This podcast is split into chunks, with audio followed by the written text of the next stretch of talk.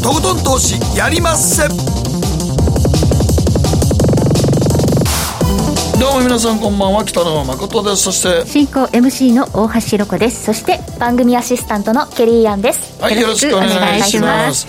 今日は DZH フィナンシャルリサーチ常務執行役員和田仁さんにスタジオにお越しいただいています、こんばんは。よろしくお願いしますはい、なんか本当に東京は4000人超えということで。そうですね、はい、なんかあんまり実感ないですけどね。実感がないんですよね。ね今日の投稿テーマワクチン接種をめぐる引きこもごもということで皆さんから投稿いただくんですがワクチンどうでした？私も1回目を受けましたけど、うん、やっぱり打ったところまあ硬くなりましたけどね、ええ、熱は出ませんでしたけど、はい、なんかでもファイザー1回目打った時に左半分しか僕聞いてないんちゃうかなと思うぐらい。左の肩肩左の肩左の腰左のふくらはぎがすげえ痛かったんですけど、右なんともなかったんで俺大丈夫だから右に聞いてないのかと右に行ってないみたいな、ね、全く行ってなかった。本当ですか、ね、双子の半分今度右に打とうかな。ちょっと帳尻合わせじゃないですけど。帳尻合わせ息子はあの2回とも熱が出ましたけど、ね、あそう、ね、若い子は大体そうなんですよね、はい、本当にね、若い子はって言われるとドキッとしますね。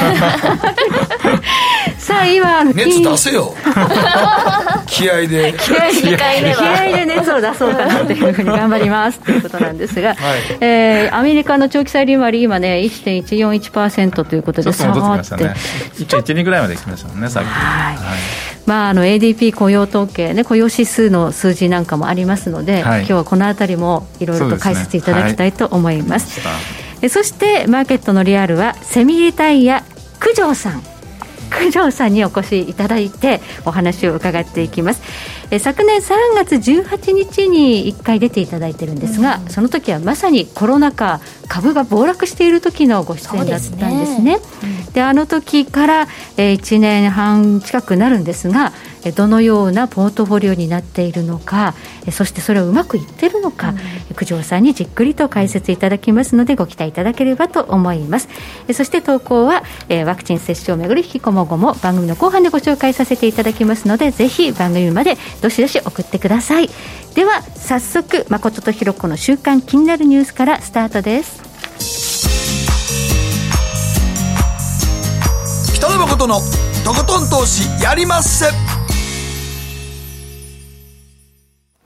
この番組は良質な金融サービスをもっと使いやすくもっとリーズナブルに GMO クリック証券の提供でお送りします誠とひろ子の週刊気になるニュース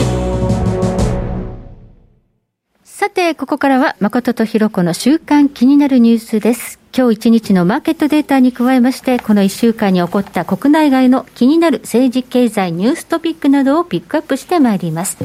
まずは今日の日経平均です。今日は57円75銭安、27,584円8銭で取引を終了しました。続落となっています。日経平均なかなか上がってきませんね、ということで。いやほんまになんかだんだんだんだん、ちょっとずつ全体的に戻っても落ちる、戻っても落ちるで、ちょっと下降トレンドに入ってきてますよね。完全に上値は切り下がっ切り下がってます。ダウが上がってます。上がらなくなりました、ね、上がらなくなりました。もうダウと全然連動しなくなりましたんで。ちょっと前まではダウと絶対値で4000ポイントぐらいがマックスだったんですけど、今も7000。まあ、8000近くなってるんじゃないですか、とにね、ニューヨークダウがダブダブとかね、あのジャスナスダックとかがね、そうです、ね、こう指数切り上げて最高値とかも、S&P500 最高値って言っても、日本、全然、今日も結構、寄り手の銘柄多かったですよ。そうなんですよね。特にあの決算が良かった半導体銘柄、結構買われたけど、ほぼほぼ今日寄り点で、でちょっとわーっと上がって、みんなすぐ売りに行っちゃってました、ね、そうなんですよ、今日海運銘柄なんかも、うん、結局、決算よくても、なんかやっぱ、まあ、利食いが旺盛というか、そう多分利食いがすごい多かったと思いますけど、ね、だってトヨタの最高益出てても、なんか利食いが旺盛で、ちょっと下がったりしてるんで、うん、そう、だからみんなちょっと吹いたところは逆に言うと、売りたいそうなんですよ、まあちょっとまあ、お盆もあるっていうこともあるんでしょうけども、日本の特殊事情で、でもなんか、より点が今日すごい多かったですね。そうですね、買いが続かないという。続かない、はいはい。うん、構造的になんか信用買いがものすごく膨らんでるソフトバンクとかが話題なんですよ、ね、いやいや、だからやっぱりあれはね、うん。まあ、新規新規の会入らないんです、ね、あ先週言ったんですけど、2月ぐらいが3万超えたんで、そうですね、その信用期日がどうしてもこの8月にいっぱいやってきてるんで、うん、皆さん、ちょっと高くなったら、もう、あ、売っとこうっていう、損切りしてるところ、人多いと思いますよ、特にソフトバンクなんか今、完全に価格トレーに入ってますんで、はい、もう天井つけたっていう感じの下がり方ですよ、ね、あれ1万何もつけてそこからずっとだらだらだらだら下がってますから、はい。はい、よくないということですがいつになったらこれがね、はい、うん、日本株が物色されるのかというちょっと難しい展開ですね。オリンピック終わったら今度はあの解散総選挙衆院選もね、うん、焦点になってくるんですが。多分解散総選挙の時に何らかの景気対策を打って、多分解散総選挙、まあ、解散戦でも総選挙になるでしょうから、うん、本来ならそうあるべきなんですが、先週あたりは、選挙前には経済対策打たないみたいなコメントもちょっと出てきてて、ね、ちょっとびっくりしたんですけど。いや必要ないっていう、だからそういう考えだと負けちゃうかもなんて不安ですね負けちゃうかもって、うん、まあでも、確かに支持率が下がってる時って、あんまりね、株価も上がらないんですよ、ね、議席落ちるし、株価も落ちるということになりかねないのでね、しっかりと対策していただきたいなと思います。うん、そしてアメリカの株式市場、ニューヨークダウ、昨日は278ドル24セント高。高かったんです。3万5116ドル40セントで取引を終了しました。ダウ平均、今スタートしたんですが、今日はちょっと164ドル安でスタートということで下がっています。ADP のせいですね、うん。はい、ADP 雇用指数。雇用指数、ね、あれいくら予想いくらやったんですか？予想が69万5千ぐらい。いやそれが33万。ですね半分しかなかったんで。あれ？ちょっとアメリカの労働市場って非常に重要ですよね。そうですね。どうしちゃったんですかね？もうあのみんなびっくりしちゃってるんじゃないですか。でちょっとショック的にドル売りで金利が下がってるという感じだと思いますけどね。うん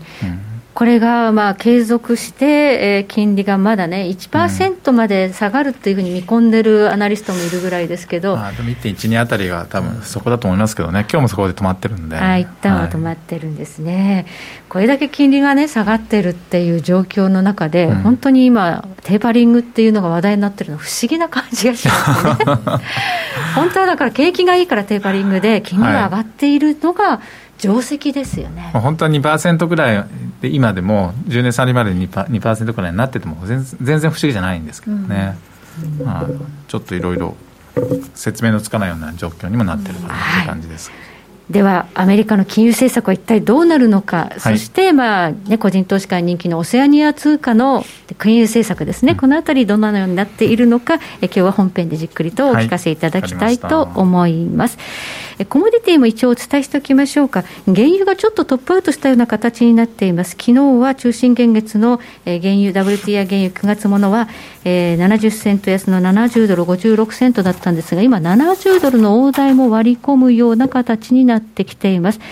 えー、景気が良ければ原油上がり続けると思われていたんですが、ちょっと原油もトップアウトです。その代わり今日、えー、金利が下がってドル安になっていることもあって、えー、ゴールドが上がってきてますね。上がってきてますね。はい、ゴールドは金利が下がってくるとやっぱり変わりますね。今1829ドルというところになっています。ではここでケリーがこの1週間気になったニュースのピックアップです。はい私の気になるニュースは岡山県新見市に木質バイオマスの湯というニュースなんですけど岡山県新見市には温泉宿泊施設がありましてでバイオマスボイラーなど次世代対応型の設備を導入してで今月の10日にリニューアルオープンするというニュースが出てるんですがえバイオマスボイラーどんなものかなというとボイラーの燃料には市内で集めた木材のチップを利用すると。で岡山県新見市は、えー、鉱工業の次に農林業が盛んなので、はい、例えばその近くで、えっと、森林で採れた木材を削った後に出る木材、チップですね、うん、細かいもの。そういったものをバイオマスとして使うとあのその土地で取れたものを使うっていうのはとてもいい政策ですよね。うん、で他にも、えー、LED の照明で全面採用してあとは換気をしながら冷暖房の調節ができる新しい、えー、空調機を導入でこれによって、えー、新型コロナウイルス感染予防などもできるよということで、まあ、今後もあの宿泊施設ということでなかなかウィズコロナという目線で今後も営業できるようにという目標なんですよね。でこのバイオマスボイラーに、えー、使う燃料となる木製チップを使って、えー、営業していくと年間およそ788トンの木製のチップを使い二酸化炭素にえー、排出に排出する二酸化炭素をおよそ517トン削減できるという見込みということで、うん、やっぱり今はどの企業もどういう施設でも SDGs に関係する、もうグリーンなクリーンなエネルギーを、SDGs に関係しなかったらファンドからお金降りないから、ね、そうですよね。ですよね。いろんなインデックスに組み込まれることでえ自動的に株買ってもらえるみたいな仕組みがあるんですが、そういうこうインデックスに組み込まれなくなっていっちゃうんですね。そうですね、そうするとお金回ってこなくなるんですよねはい、なのでこういった働きがマストになってきたということですね、はい、はい、でもその再生可能エネルギーね、バイオマスチップなんかそうですけども、はい、そういうもので、えー、こういろいろこう社会を回していく企業が増えると、うん、やっぱりコストは上がりますよね。うん。この例えばこの施設だとコストが上がらなくするために地元ですぐ取れたものを使うっていうのは、その、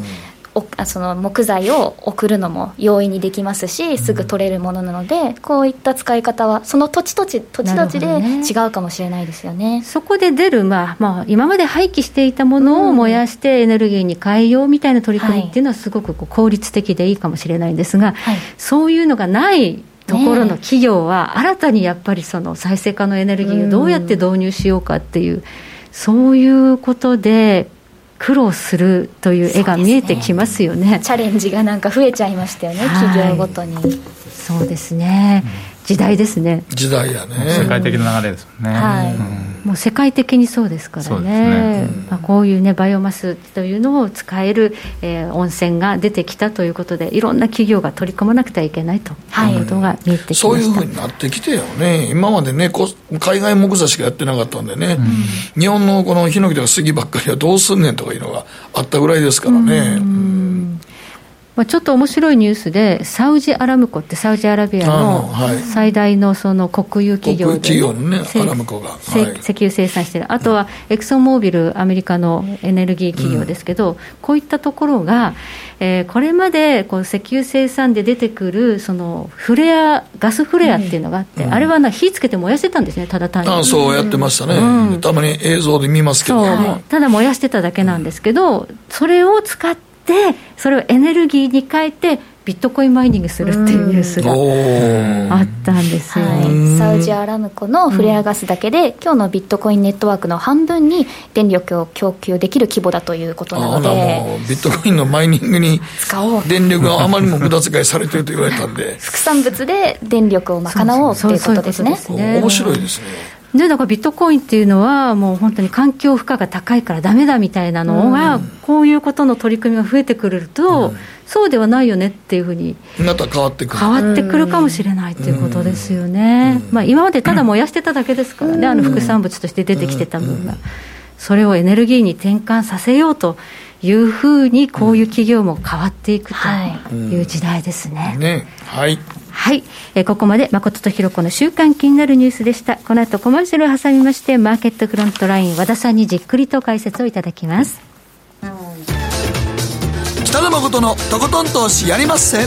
やりまっせって英語では？レッツラゴーかな。すると川上からどんぶらこどんぶらこ。どんぶらこって何？桃が流れてくる音だよ。じゃあかぼちゃは？か天ぷら粉、天ぷら粉かな？鳥は唐揚げ粉、唐揚げ粉。パパおやすみ置いてかないで頑張るあなたを応援します。GMO クリック証券。エミさん。どうしたの？僕、最近考えてしまうんです。毎晩月を見上げるたびに、僕の将来はどうなってしまうんだろうって、同時に思うんです。この虚しい気持ちに寄り添ってくれる女性がいたら。好きですで、よくない？シンプルにわかりやすく GMO クリック証券。バカモン！お前は周りが見えてない！また怒られちゃったよ。部長の前歯に？ノリするな。大学生のノリはもう通用しないぞ。はい。ノリをどうにかしないとまずいですね。部長歯にノリついてますよ。もっと楽しくもっと自由に。GMO クリック証券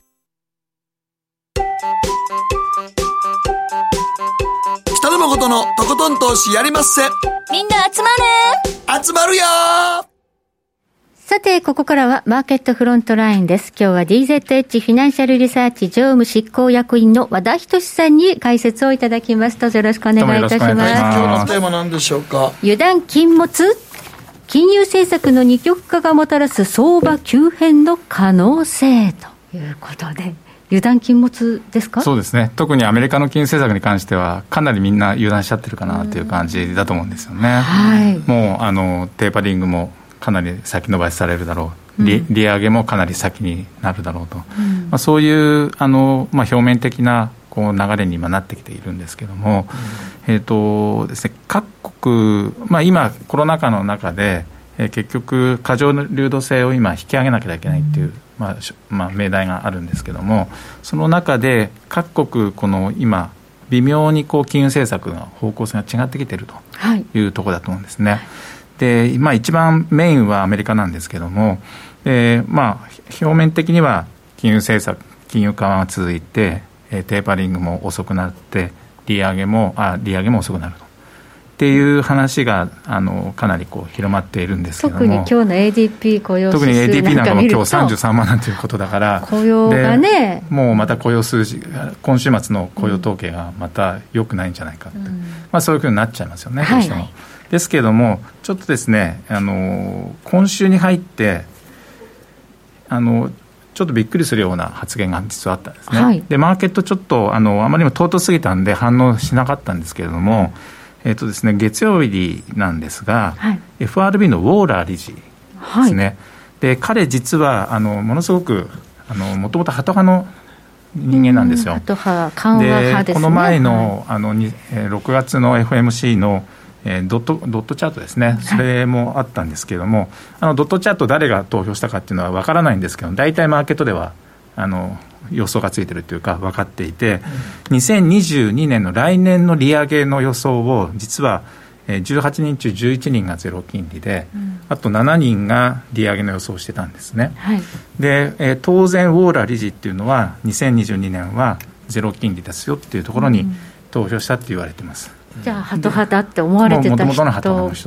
発言がびっくりその人が実は CNBC のインタビューで、はい、えー、発えー、インタビューでいろいろ答えたんですけども、はい、ものすごい具体的なですね、FA、あのテーパリングのもうスケジュールも話したんですよ。はい、で、なんて言ったかというと、はい、9月の FOMC でも、テーパリングももう決めちゃいますよ。えー、っていう言ったんですね。はい、で、これはなんでか。早いな。ちょちょちょっとというか、かなり早いですよね。うん、で、はい、なんでそんなことを言ったかというと、もうあの今週末の雇用統計も含めて、あと2回の雇用統計で、うんはい、その非農業部門雇用者数が80万人から100万人ぐらいの数字が確認できれば、はい、もう労働市場は大丈夫だと。で、それをもってテーパリングをの開始を決定することができるって言ったんですね。はい、でえーと、でななんでそのそんな早くしなきゃいけないかというと、2022年に利上げを開始する環境を作るために、もうテーパリングを早く始めなきゃいけないっていうことを言ってるんですね。だからもう、6月の時点ゼロ金利に投票した理事が、はい、今すでにもう利上げをしするっていうことでもう腹を決めてる。っていうことですから、うん、えー、実際は非常にパウエル議長、すごく旗派的な発言続いてますけれども、内部ではもう多角的にかなりなってきちゃってる。ブラード総裁。いでもあれですね、はい、ウォーラーはさんはめちゃくちゃ具体的なこと言ったんですよ、ね、すごく具体的なんですよ、だからもしかすると、それを言わしてる可能性もあるんです、ね、あだからちょっと観測機器を上げたみたいなそうです、そうです、あのそういうこと昔からよく FM あのアメリカっていうのやってるので、はいはい、えーと、理事だとか、あと連銀総裁に、えー、市場にそれを、うん、織り込ませるために、無理やり言わしてるということもあるんですよね、だからあんまりこの無視できない。いいですね、だから80万人から100万人というのが2か月確認できれば、うん、9月の FMC で、えー、決定をして、うん、えーと、10月から始めると、はい、っていうことをもうあのきちんと話をしてあの具体的な数字まで言,、う言ってますので,、はい、でこれでも実はマーケット反応するかなと思ったんですけど実は全く反応してなくて。でドル逆にドル売りがまだついてる。これなんで無視されちゃったんですかね。ちょっとこう、うん、あの唐突すぎてというか、はいあの反応しきれてなかったんじゃないかなと思いますけどね、普通こういうの言うと株価ちょっと下がりますけどね。そうですね。でも株は上がってますし金利は下がってるし、っていうことなんですね。だから、はい、えーと、実は内部で、えー、そういう動きがおそらく多分出てきていて、うん、でだからといってじゃあ今週末の数字が悪ければだめですけれども、うん、もし仮に、えー、今週末市場は今90万人ぐらいの予想なんですね、はい、ですけれども、えーの各州の約アメリカの半分の州が、もうすでに、えー、コロナの特別給付金、失業の給付金をもうやめちゃってますから、はいね、その数字が今週、うん、今月から出るって言われてるんですね、はい、だから、私の周りで話聞くと、90万って言ってるけど、もう100万とか120万ぐらい出ても、普通、別に驚かないよって言ってる人たちがほとんどなんですよ。なので、えー、もし仮に100万とかっていう数字が出ると、もう一気にそっちの方向に行く可能性もある。だから、ものすごく今、例えば今日 ADP で33まで、ちょっとなんで33までになったのか、私もよく分かりませんけれども、はい、そうなっていて、みんな売っていて、金利も低下していて、そこで土底を売って、えー、金曜日にすごい強い数字が出ると、えー、と逆にこう、反応大きくなるかな。今、ドル円相場、108円台まで今日ちょっと下がった。今、7075ぐらいまで多分下がってますけれども、ね、ちょっとな5月25日の8円の56銭っていうのが今、はい、下値のめどなんですね。だから、まあ今日ここら辺で止まって、えー、明日以降、まあ、あんまり下がらないで、じりじり止まってるようであれば、金曜日はももしかすると、面白いかなっていうふうに思います、ね、雇用統計の数字が80万から100万の NFP ですね、非農業部門雇用者数が出れば、はい、金利が上がって、ドルも上がる可能性があるって、ね、今、逆に下がってるので、はい、えー、その反動の方が大きいんじゃないかな。そちらの方が、まあ、私はマーケットにずっと見てるので、はい、マーケット参加者として見ると、そちらの方が面白いですよね、あの動いてくれた方が面白いんでいいんですけども、はい、まああのまあ、これはその全くこう根拠がなくてお話ししてるんじゃなくて、実際その内部からのちゃんとした理事がそういう話をしてるっていうことはちょっとバカにできないっていう感じですね、はい、やっぱりなんだかんだアメリカがこの先進国では一番早いのかと思うんです完全にそうですね、で片やユーロなんかもですね、うん、あの金利が下がってます。あの、アメリカの金利が下がってるんですが、昨日なんかユーロドルも落ちてるわけですよ、はい、でなんでかっていうとあの、今、世界中、今、金利が下がってきちゃってるので、うん。はいはい、えー、ユーロなんかも昨日分図のあのドイツですね。ドイツ債ですね、はい、ドイツ債の金なんかももうマイナスになってきたりドイツ債って30年債まで？30年債までマイナスですから、ね、マイナス金利なんですよ、はい、信じられないですよね。でこの前あのララガルド ECB 理事が、はい、ECB 総裁があのフォワードガイダンスを変えちゃいましたから、はい、でもうさらにもっともっと金金融緩和を続けるっていう方にもう逆に逆の方向に持っていっちゃったんですね。2%を継続して、まあ、超えるインフレにならないと、利上げはしませんよっていう、もうさらに長引くっていうことになっちゃったので、はい。でね、だから今、ユーロ、全然戻らないですよね、うん、だから戻り売り戻り売りになっちゃってるという、うん、まあ、そういう状況。でも2%って日本も達成しなかったですからね。うん、いやだから世界的に日本みたいになっちゃって。ってるんじゃないのっていう、ね、そうだから唯一アメリカだけですよね、アメリカ以外は2%以上の日本が長年トンネルが抜け出さないような形になってきてんじゃない、ヨーロッパ。うん、物価上昇高2%ってね、黒田日銀総裁も言って、できそうやったけど、結局未達ですからね、あれ。あ増税しちゃったっていうところで腰折れになりましたけど、ね、まあ、まあ個人のお金を出さないとだめだとだめですよね、直接やっぱ懐が潤わないとね、アメリカは結局もうどんどんお金配っちゃいましたから、配っちゃだから、アメリカの場合はこうやって回復でねインフレの懸念が高なってくるわけやから、ヨーロッパと日本ってちょっと似てるんですよね。それはあると思いますね。ドイツがやっぱり緊縮、財政緊縮を重んじる。日本も財政緊縮派なんで。そうですね。ということで、じゃあ、やっぱりドルはこれからまあ金利上昇とともに反発する可能性が基本的にはそうで、そのハイパーインフレになるのを、とにかく抑えなきゃいけないっていう、うん、もう逆にそっちの方ですね、そっちを気をつけなきゃいけないかなと思ってますけど、アメリカとヨーロッパ、アメリカと日本というコントラストが出てきたということですね。そして気になるのが、オセアニアというそうなんです、実はもっと、はい、もっとはっきりしてるのが、オーストラリア、オセアニアのオーストラリアとニュージーランドなんですよ。はい、で今日ニュージーランドですね、4、6月期のあの雇用統計出たんですけど、めちゃくちゃよ数字がよくて。もうこれも8月の今月の18日に RBNZ あるんですけども、はい、もうこれも利上げ間違いなし、うんっていうふうに言われてますよね。利上げですか？はい。もう量的緩和政策は？量的緩和先先月もさっぱり、すっぱりとやめちゃいました7月23日で停止したんですよね。はい、なんかテーパリングどころじゃなくても、なくてね、もう停止ですからね。はい、もう完全に住宅市場だとかが、もうかなり加熱しちゃってるんで、なんか昨日あたり、住宅市場への規制入れましたよね。それもやりました、あのもうものすごくタイトニングしちゃってるっていう感じで、はい、もう利上げへのこのカウントダウンに布石を打ってるっていうこと、ね、住宅バブルがもう本当に大変なんですね、ニュージーランドね。はいもう利上げっていうのは、本当にだからもう利上げ、今月8月18日にあって、実はあのニュージーランドの地場の地元の都市銀行ですね、はい、オークランドセービングス銀バンクとか、はい、あとバンク・オブ・ニュージーランドとか、はい、あとウェストパークとかですね、大手の銀行あるんですけれども、彼らが、まあ、知ってるから言ってるんだと思うんですけども、もうみんながみんな口を揃えて、今年3回利上げするっても言ってるんですよ。今年3回、今、8月ですよ、はい、でももう8月、はい、でも政策、あの RBNZ の金融政策決定会合は8月と10月、11月なんですよ。あと3回ある、ね、今年はもうあと3、今月含めて3回なんですけど、だから、今年全部、あと3回とも、うん、あの毎回毎回利上げをしていく。っていうことをもうあのオーストラリア、ニュージーランドのも銀行が口を揃えて言ってる。そういう見通しを出してきたということは、まあ、どこが一つだけ言ってるんだったら分からないですけど、うん、みんなが言ってるということは、まあ、そういうことなんだなっていうことですよね。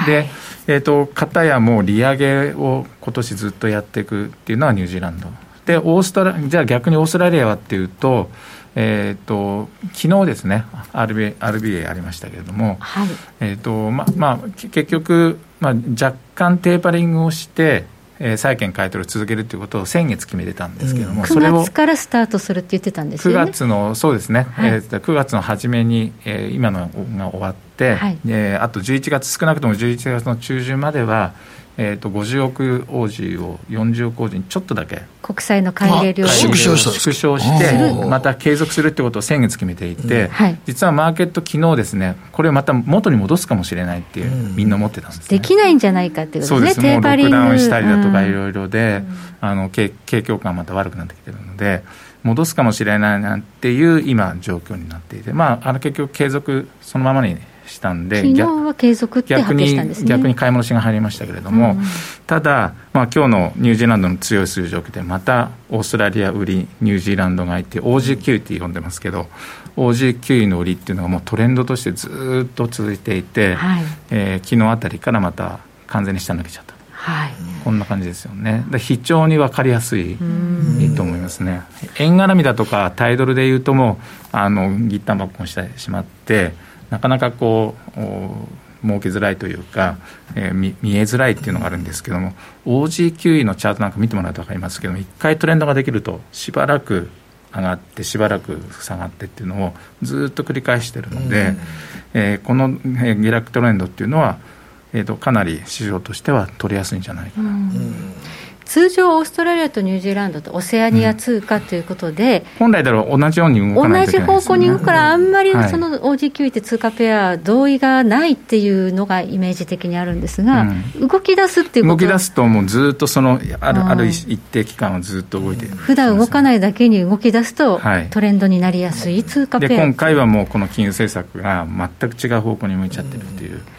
そういうことですよね、ニュージーランドはもう引き締めないと住宅バブルがやばいし、はい、で引き締めたとしても、まあ、経済がそんなに腰折れるっていうこともなさそうだってことですかね、うん、やっぱりアメリカが利上げをする前に、もう利上げをしておきたいっていうのが、多分ニュージーランドは非常にそういう意識が強いんだと思いますね。結構新興国あのロシアですとか利上げしてるんですよね、だからアメリカ利上げすると新興通貨って大体売られちゃいますからね、うん、そうです。よね、はい、アメリカ利上げしたらみんなアメリカ国債の方に行っちゃいますからね。だからあの新興国から資金が逃げてしまうので逃げるからそれを未然に防ぎたいっていうのがやっぱりある、ね、そのためにもやっとこうと、はい、そうですね。インフレに苦しむっていうことになるんですね、新興国が。だからその前に手を打つっていうのがニュージーランドのスタンスということなんでしょうかね。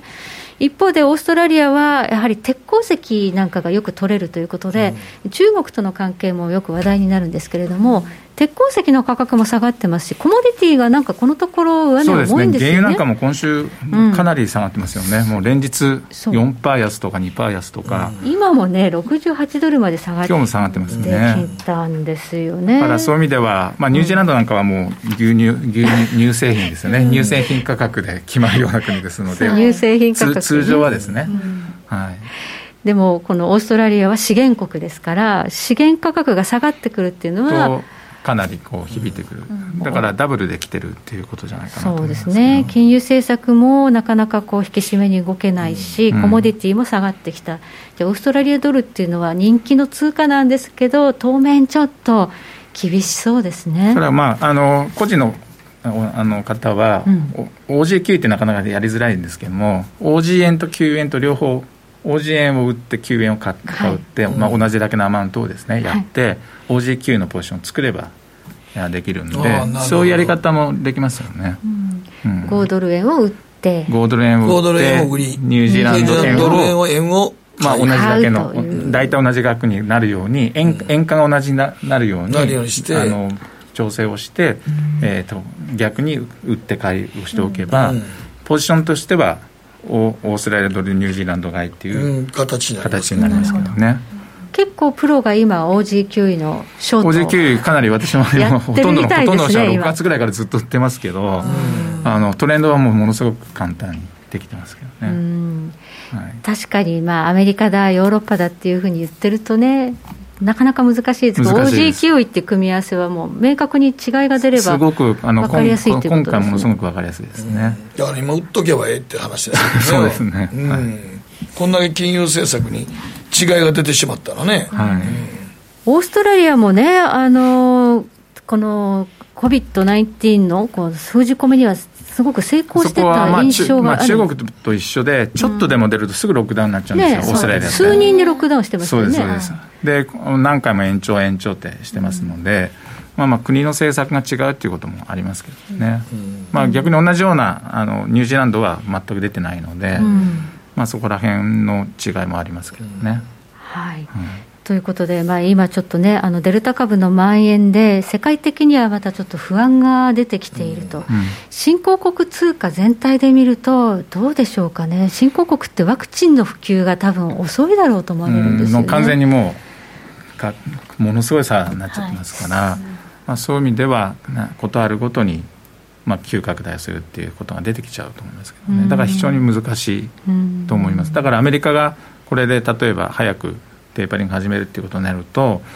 新興通貨全体的にはなかなか上がりづらい。そうですね、うん、今年前半は勢いよくコモディティが上がってたので、はい、新興国のコモディティ通貨、面白いと思ってたんですけどね、うん、でも結構もう6月、7月でちょっと頭打っちゃってますよね、南アフリカなんかも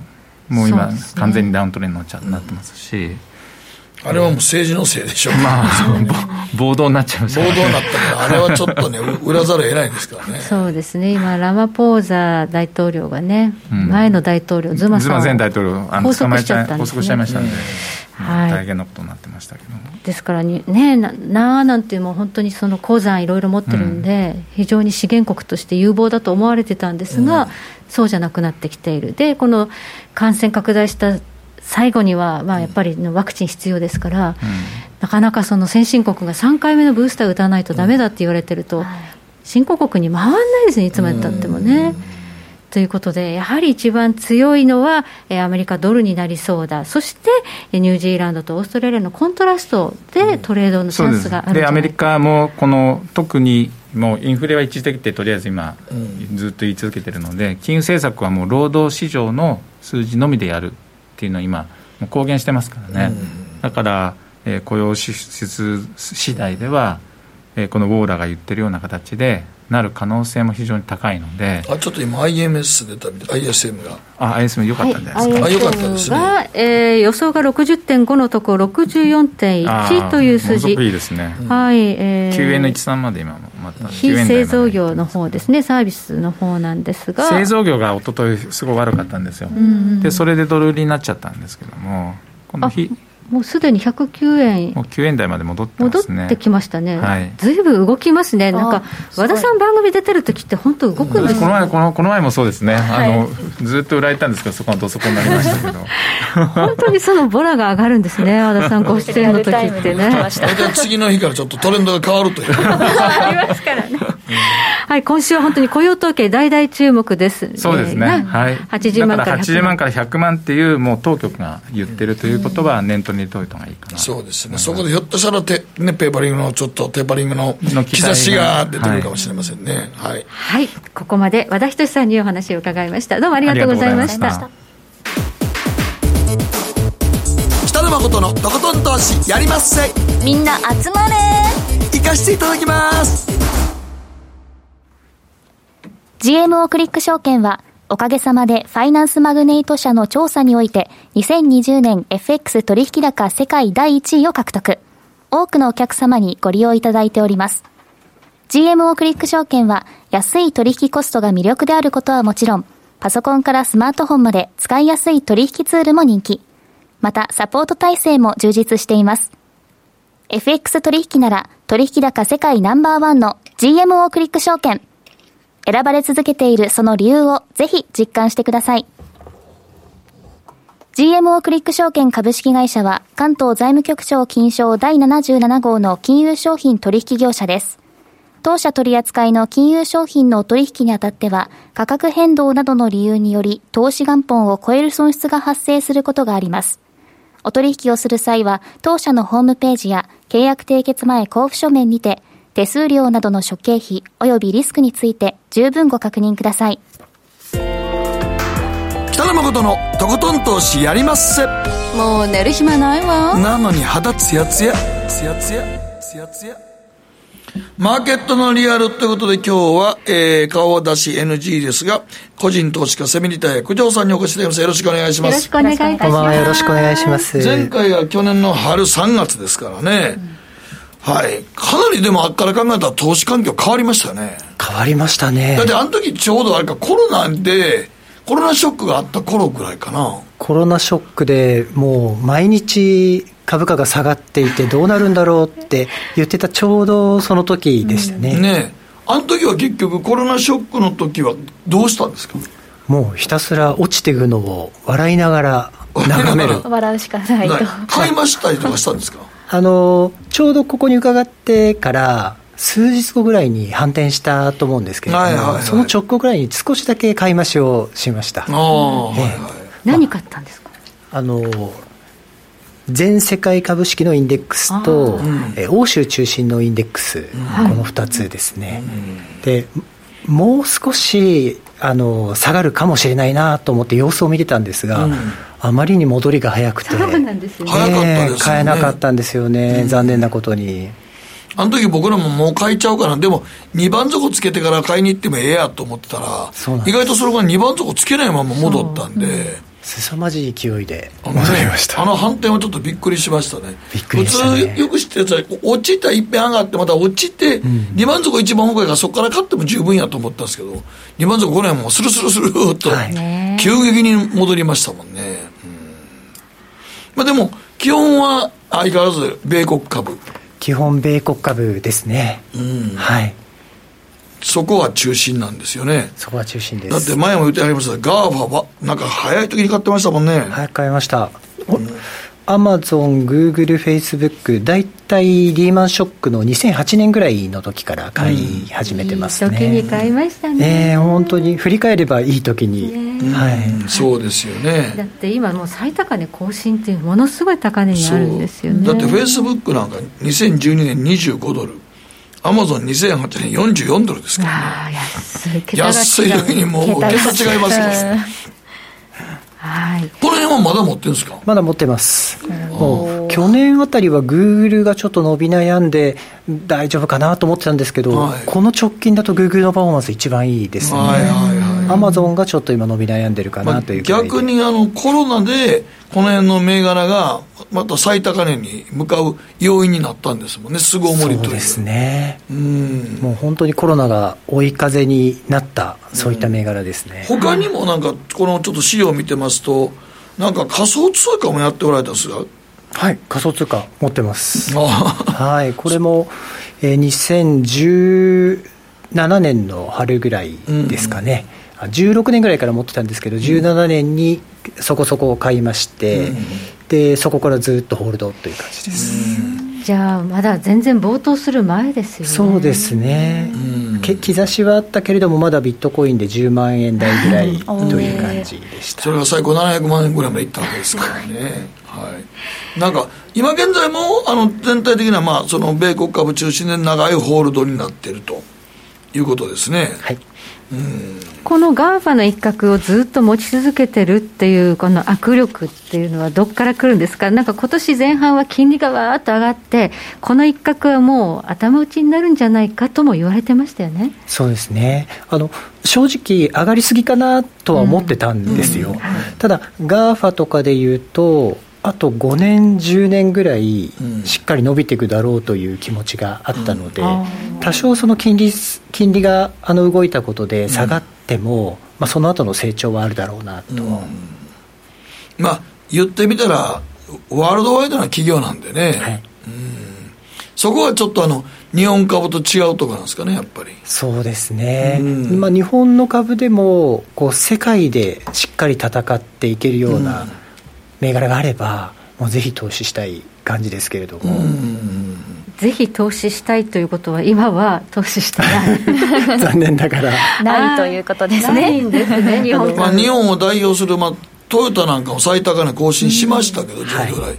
あの時なんかも、トヨタでもそんな魅力を感じてない。そうですね、まあちょっと長期のチャートで見ても、うん、最高値更新といっても、他の例えば GAFA とかに比べると、血を張ってる感じは正直。というか、まあ、最高値更新というても、はい、ずっと備えにこうなってないんですよね。そうなんです。右肩上がりじゃなくて、こういう感じで横ばいでちょっと上がって、ちょっとこれで。そうなんです。ちゃんと見てると、なんか GAFA に比べ、GAFA こんなんですからね。やっぱこうなりながらも最してこうですから。自動車で言ってもテスラとかと比べちゃうと、うん、ちょっと、ちょっと辛いかな。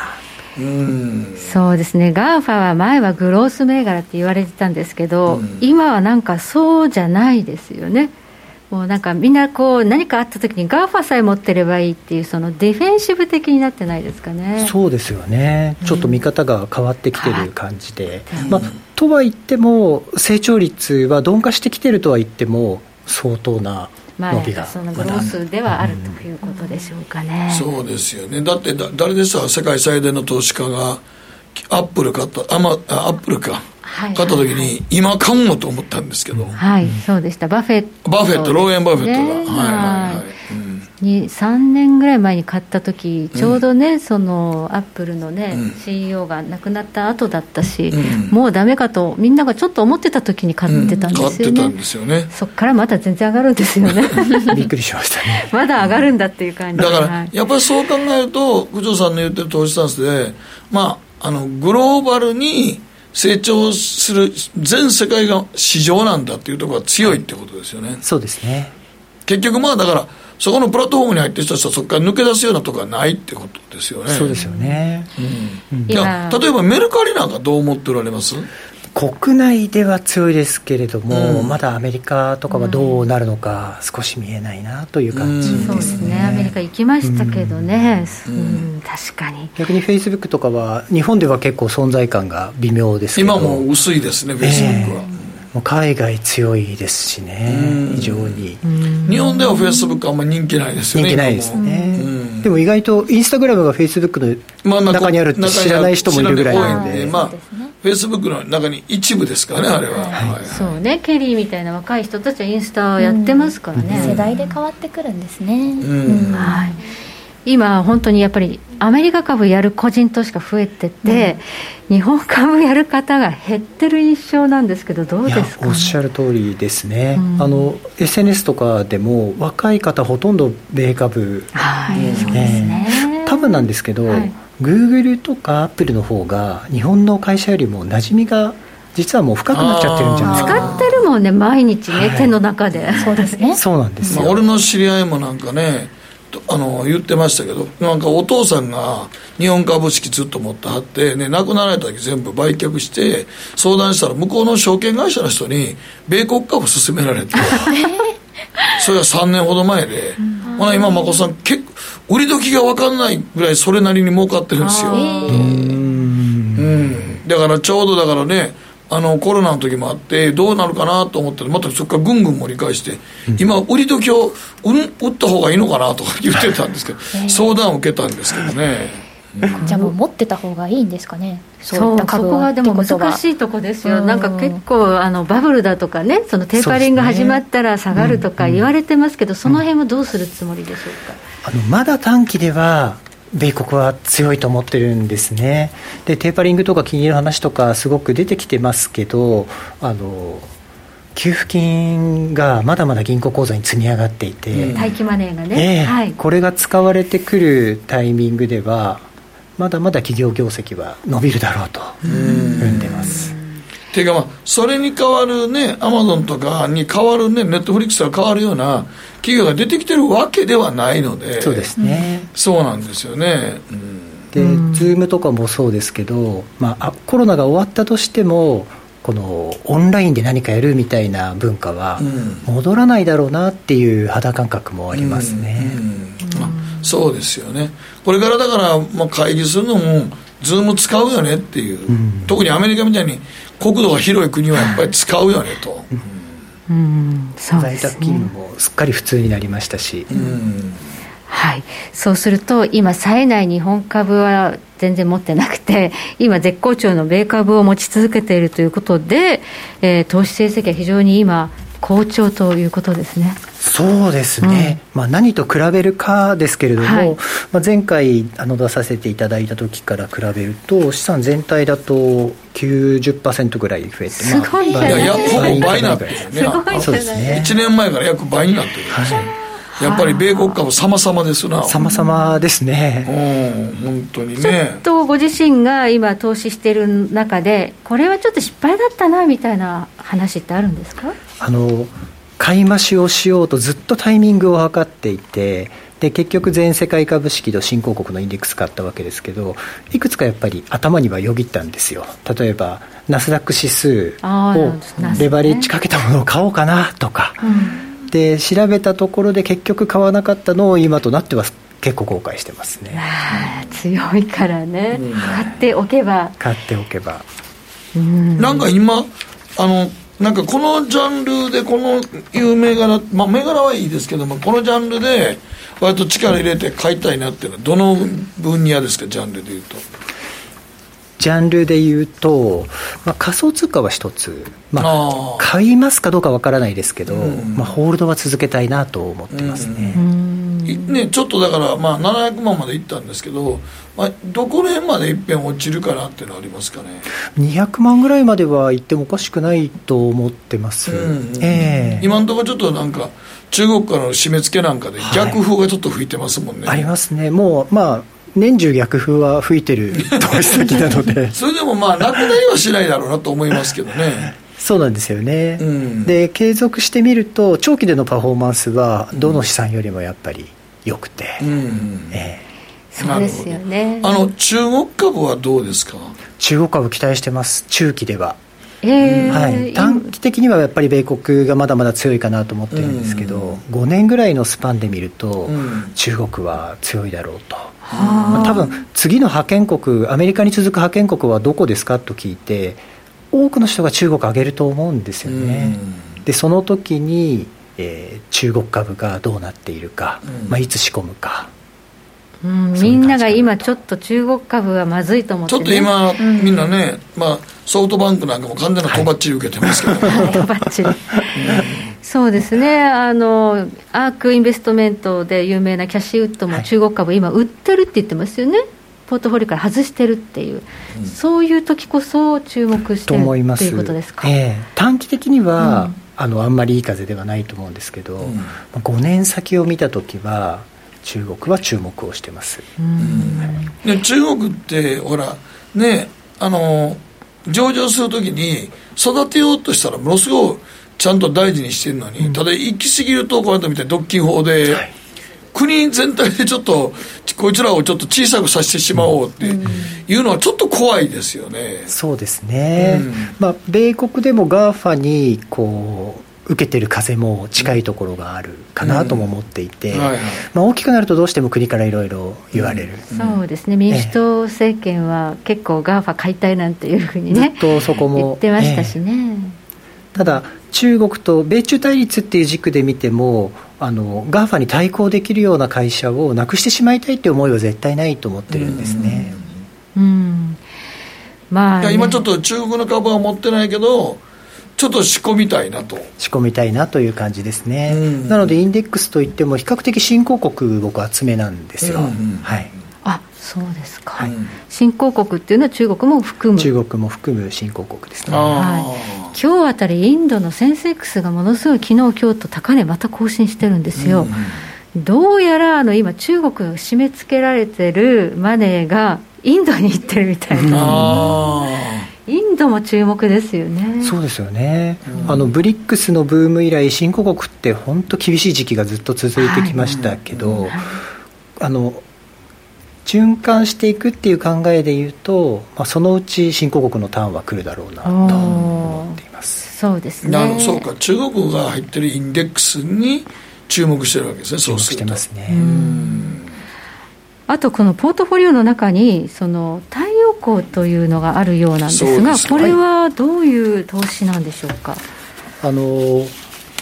太陽光パネルを、まあ、自分で自分でといいますかこう設置をして、こう地面の上に設置をして、うん、でそれを電力会社東京電力に売って収入を得るというそういう投資法ですね、なるほど、まあ、はい、じゃあもう発電したものを売電して。収益にしてると。これ何年ぐらいでその元取れる？あの20年間国の保証で買い取りが、買い取り価格が決まっていて、大体投資額を回収できるのが10年ぐらいという感じです。今も何年ぐらいですか？今まだ始めて1年ちょっとぐらい、ええ、でもここはやっぱりこれからあの政府も力入れていくという分野ですか、ね、やっぱりあの CO2 の排出削減っていうのは、はいぱり市場の大きなテーマですかね。大きなテーマですよね。あのこういった太陽光もそうですし株式でもあの ESG、SD SDGs, SDGs、ね、で、特に CO2 のところは、うん、まあ、外せないテーマもう気にしなくてはやってられないテーマなんだろうなどうですかそれを考えるとヨーロッパの株どうですかね。ヨーロッパ極端に走ってますからね今。極端ですよね。もう理想主義といいますか、うん、何を犠牲にしても気候変動をやるぞっていう止めるぞっていうところですよね、えー、はい、そうするとヨーロッパのドイツなんかの株式とかもインデックスとしても面白い。面白いんですがこれが吉と出るか京と出るかちょっとわからないですそうですよね。EU も極端でいきなりガソリン車の販売禁止とか、はい、なんであこまで急にやらなあかんことなんかなと思うんですけど。そうなんですよね、うん、そうなんですまあ、米国の方がもっとドライといいますかビジネスライクにそこが対応してる感じがあるんですけど、うん、ヨーロッパはなんであんなに理想主義的なんだろうって、うん、ヨーロッパは理想主義ですよね、えー、でアドバルーンが極端ですからね、はい、いつもね、はあ、でもやっぱりちょっとこの辺は CO2 削減銘柄の関連はやっぱりこれから多分中心ですかね。中心ですね。考えていかざるを得ない。ただどれを買えばいいのかってところまではまだ研究は進んでないんですけど。はいはいはいうん、そのあたりはこれから研究して、ポートフォリオの比重をちょっとこう高める可能性があるということですね。そうですねヨーロッパもずっと出遅れてる銘柄ではあるので、はい、はい、アメリカはもうね、高いですからね。高いです。でもまだ、1、2年はまだ上がるかな。まだ上がると考えていらっしゃると。そうね、まあでも考えてみたらアメリカが作ったガーバとかのね巨大産業に対抗できる何か企業がヨーロッパで日本で生まれる方は中国ぐらいでしょうかね生まれてくるのそうですねうんそれは思いますねはい。はい、どうも今日はありがとうございました。ありがとうございます。はい、九条さんに伺いました。どうもありがとうございました。した